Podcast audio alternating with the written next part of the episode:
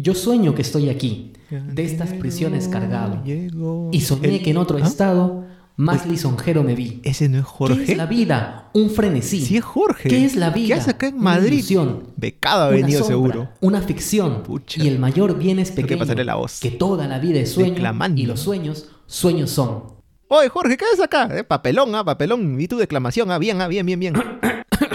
Daniel, Daniel, ¿qué haces acá? Bueno, ¿Qué pues, haces acá? No, no. tú sabes que hay que ganarse la vida, pues, ¿no? Uno, uno sale a otro país a buscar trabajo y ahora hasta tenemos que viajar en el tiempo, encontrar una chamba acá, este. Por eso estoy acá en Madrid, del siglo, de finales del siglo XVII. Pero qué desventurosa casualidad que nos tenemos que encontrar aquí. Ah, así estamos, así estamos. Ya, ya, está sí, bien. sí, sí, sí. No. Este, bueno, pero no, déjame, voy a seguir ensayando porque no sabes, me han contratado para eh, participar en, en la puesta teatral de La vida de sueños, Ah, ¿no? mira. De- del, que- del inconmensurable Calderón de la Barca, porque tú sabes que estamos aquícito nomás que acaba de pasar el siglo de oro aquí en España. así que, Claro, de las letras. Déjame, déjame que voy a, que voy a seguir, voy a seguir. Hay mísero de mí, hay infelice. No, no, no, Apurar no, no, no, no, deja- déjate, déjate un rato, déjate un rato de declamar. me Más bien acompáñame, ¿sabes por qué? ¿Qué, qué, qué Porque quieres, Ares? ya, ¿Qué quieres? Lo, lo que pasa, lo que pasa, mira, te veo a, a ti dedicado al arte, Sí, a supuesto, declamar, claro. poemas. Estamos en el siglo a- de oro, A, a participar de claro obras sí, teatrales. sí, Sí, sí. yo lo sé, yo lo sé, claro, ¿no? Este, Góngora, Cervantes, Lope de Vega. Bueno, lo que pasa, mira, te cuento. Yo, como te digo, estoy trabajando acá, he encontrado una chamba en la corte del rey Carlos II. Mm. Y como te veo a ti dedicado al arte, a la cultura, de repente puedes acompañarme para que a la gente allá le un poquito de, de tu cultura, de tu arte, un poco de ánimos, porque la verdad están todos bastante bajoneados. Te cuento, te cuento porque, mira, el rey, el rey está recontra, recontra, recontra enfermo y pensamos que de un par de meses ya no pasa ya. Oh. Y estamos todos con los problemas ahorita. Y, y un poquito, pues, de, mm, eh, de poesía, de teatro, no nos vendría mal. Acompáñame, pues, y de paso que conoces el palacio, ¿qué te parece? Bueno, sí, no, no todos los días se recibe una invitación para entrar a Palacio, ¿no? Así que no, ves, no ya está mal. Le voy a avisar a, a los, a los chicos aquí del teatro a ver si vamos y, y montamos el espectáculo allá.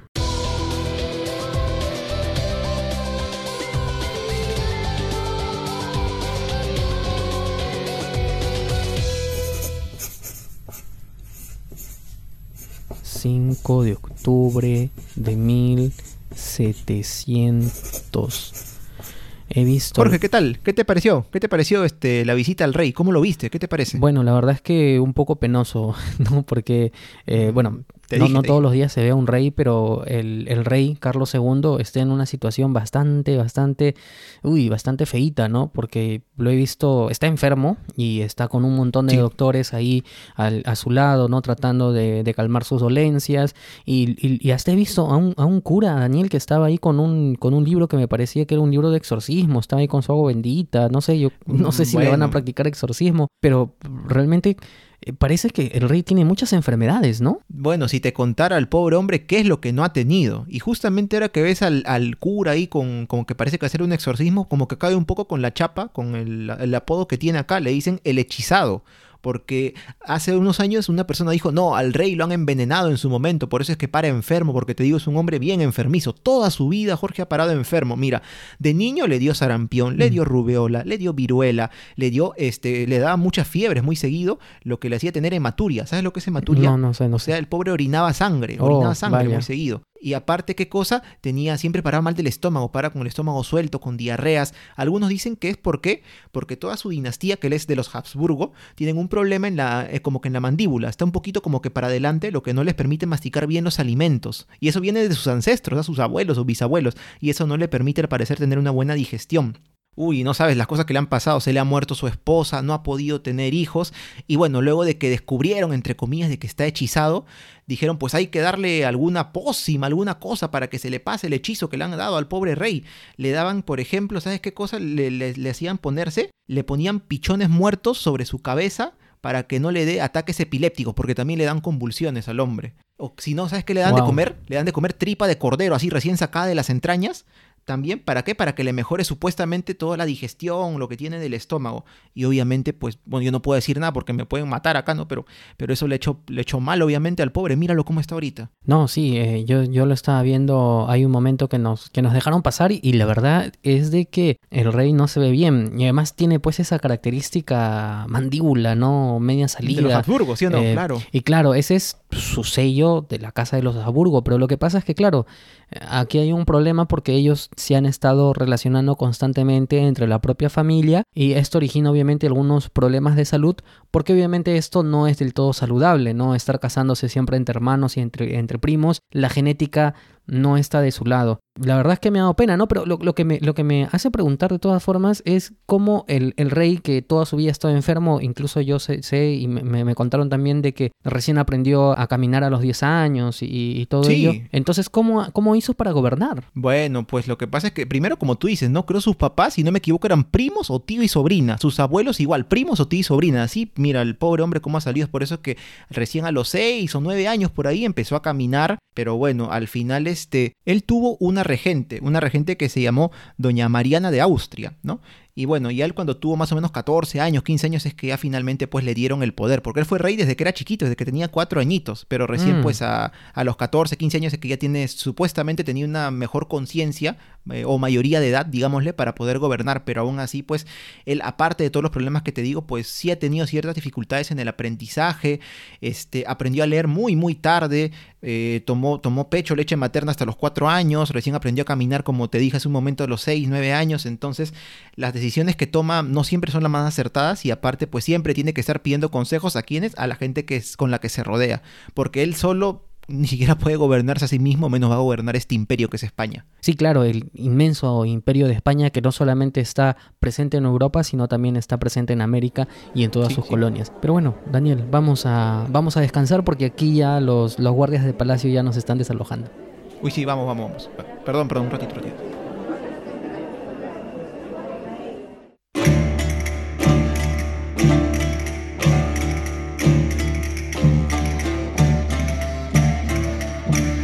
Hola Jorge, ¿qué tal? ¿Cómo estás? Oye, feliz pre-Halloween, es 30 de octubre, mañana 31.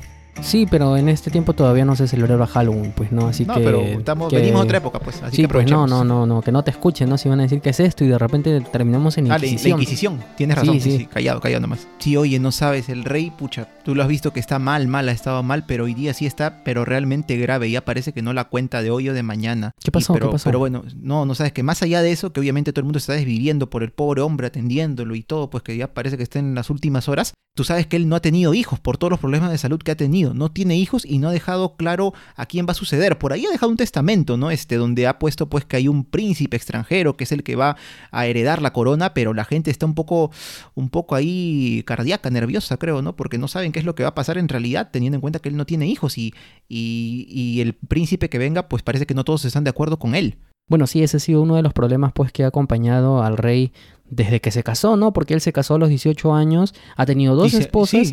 y, murió su primera esposa, como te conté, claro. Claro, y, y, con ninguna de sus esposas ha podido tener un hijo, ¿no? No. Eh, pero mira, eh, estos días que nos hemos quedado aquí, aparte yo estaba haciendo pues los ensayos en el teatro, he estado estudiando un poco, he estado haciendo por ahí algunas preguntas, y en realidad la situación española es una situación más allá de la salud del rey que, que está por irse, la situación de por sí no es buena, pero no es buena no, solamente por él, sino que no es buena también por su padre y por su abuelo, porque las decisiones que tomaron pues su padre y su abuelo, es decir, Felipe Felipe III y Felipe IV, en realidad no fueron buenas decisiones. ¿Qué es lo que pasa? Que ellos lo que en lo que se centraron es en tratar de, de defender el Imperio español a través de guerras. O sea, su prioridad número uno fueron las guerras. guerras, guerras, guerras en todos lados. También es cierto de que, de que hicieron frente a algunas, algunas rebeliones que existieron, incluso dentro de la propia España, incluso eh, con, con, Portugal mismo, con Países Bajos, con la propia Italia. A Países Bajos Holanda, ¿no? Claro, lo que diría es Holanda. Y esto lo que al final origina pues es de que eh,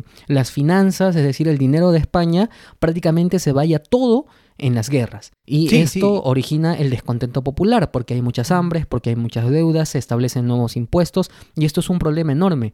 Toda la plata que venía de América a través de las colonias prácticamente se destinaba a las guerras, pero ni aún así eso era suficiente. Entonces, ¿qué hicieron los antecesores de Carlos II? ¿Qué hicieron? ¿Qué hicieron? Eh, empezaron a realizar préstamos, ¿no? Sacaron una tarjeta de crédito y dijeron, bueno, no importa, nos vamos a endeudar para seguir en la guerra y ya lo pagaremos después.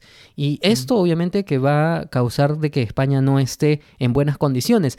Hace poco nada más, justo antes del, reinado de Carlos II, se metieron en, en, una guerra, en la guerra de los 30 años, que ya la vez pasada visitamos la guerra de los 30 años, se metieron sí, en la guerra de 30 años, eh, estuvieron también en otros conflictos, eh, en, en un conflicto con la propia Francia, el, el cual perdieron, y, y además de ello también han votado un montón de gente de España. Porque ah, los moriscos, ¿no? Los Sí. han expulsado. los han expulsado, ¿no? Porque ellos en realidad son descendientes de los musulmanes que se quedaron aquí en España a vivir y, y se quedaron y estaban pagando sus tributos, estaban realizando su trabajo, estaban viviendo su Sí. vida de lo más normal, Sí, pero. Surgió la decisión de decir, no, ¿saben qué? Ustedes se van porque ustedes no son Uy. cristianos, ustedes no tienen nada que hacer aquí y los votaron. O sea, has perdido miles de, de mano de obra, de trabajadores que te daban, movían tu fuerza económica, te daban dinero, a pesar de todo, los han sacado. Los han sacado, los han perseguido a través también de la, de la, de la Inquisición y al final eso origina una crisis enorme. Y además de ello, sus padres y su abuelo eh, no solamente tomaron malas decisiones, sino que un poco se desentendieron de su función de reyes y se lo dejaron pues a otras personas para que tomaran las decisiones.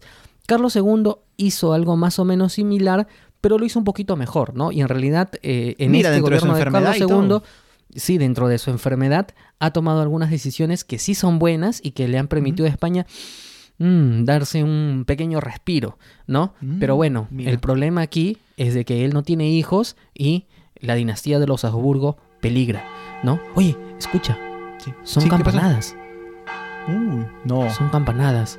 Daniel, creo que creo que el rey ha fallecido.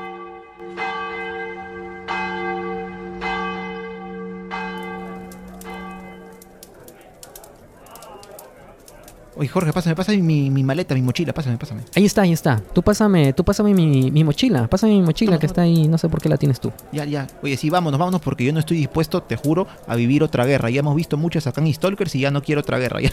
Sí, no, lo que pasa es que qué rápido se han, se han desarrollado los hechos, ¿no? Desafortunadamente, Sí, sí, sí, el, el rey falleció, falleció, eh, falleció ayer primero de noviembre y, ya de inmediato pues hay aires, se, respira- se respiran aires de guerra, ¿no? Lo- todos quieren hacerse con el trono, todavía no está muy claro quién va, quién va a estar ahí y definitivamente lo que aquí va a haber es un conflicto, un conflicto de sucesión. Justamente por lo que decías, ¿no? O sea, uno de los, eh, de los miembros de la Casa de Borbón, que son los que reinan en España, quieren imponer justamente a Felipe, que se llama Felipe y quiere ser el sucesor pues de Carlos II, que incluso él lo dejó en su testamento. Pero ¿quiénes están también? Sus parientes, tal vez un poco lejanos, que son los Austria, los Habsburgo, que están en el imperio acá eh, austriaco, que también quieren poner a su sucesor. Y, y ahora Inglaterra se ha metido, que le conviene que esté uno, que el otro no.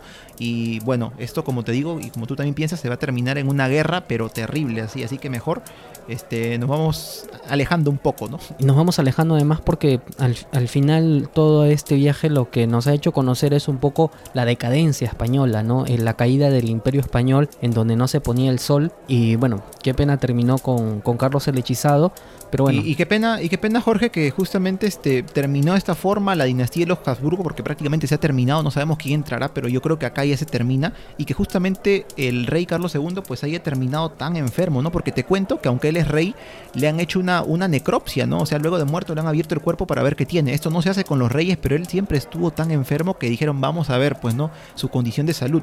Y mira, lo que acá tengo el parte justo de lo que han encontrado. Dice que a tenía ver, a ver. Dice, un corazón muy pequeño, del tamaño de un grano de pimienta, los pulmones corroídos, los intestinos putrefactos y gangrenosos, en el riñón tres grandes cálculos, un solo testículo negro como el carbón y la cabeza llena de agua.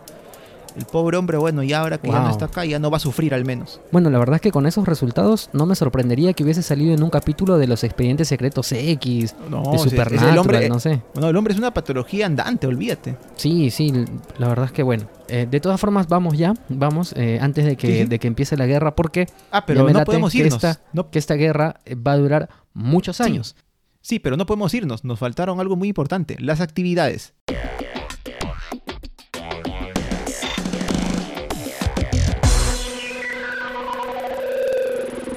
La pregunta número uno es, ¿por qué se llamó al rey Carlos II el hechizado? La segunda pregunta es, ¿a qué se debió la decadencia del imperio español? La tercera pregunta es, si fueras consejero del rey, ¿qué le hubieras recomendado a Carlos II para solucionar la falta de un sucesor al trono de España? Bien amigos, esta ha sido una edición más de Stalkers. Nos veremos la próxima semana en otro viaje en el tiempo y el espacio y en otra edición para el tercer año de secundaria. Nos escuchamos. Chau. Chao.